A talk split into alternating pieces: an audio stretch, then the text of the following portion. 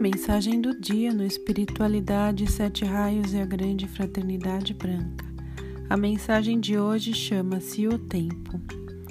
O tempo é muito lento para quem espera, muito rápido para quem hesita, muito longo para quem sofre, muito curto para quem aproveita. Mas, para quem ama, o tempo não existe. Então, viva a vida como ela deve ser vivida para que o tempo não se torne um obstáculo em seu caminho.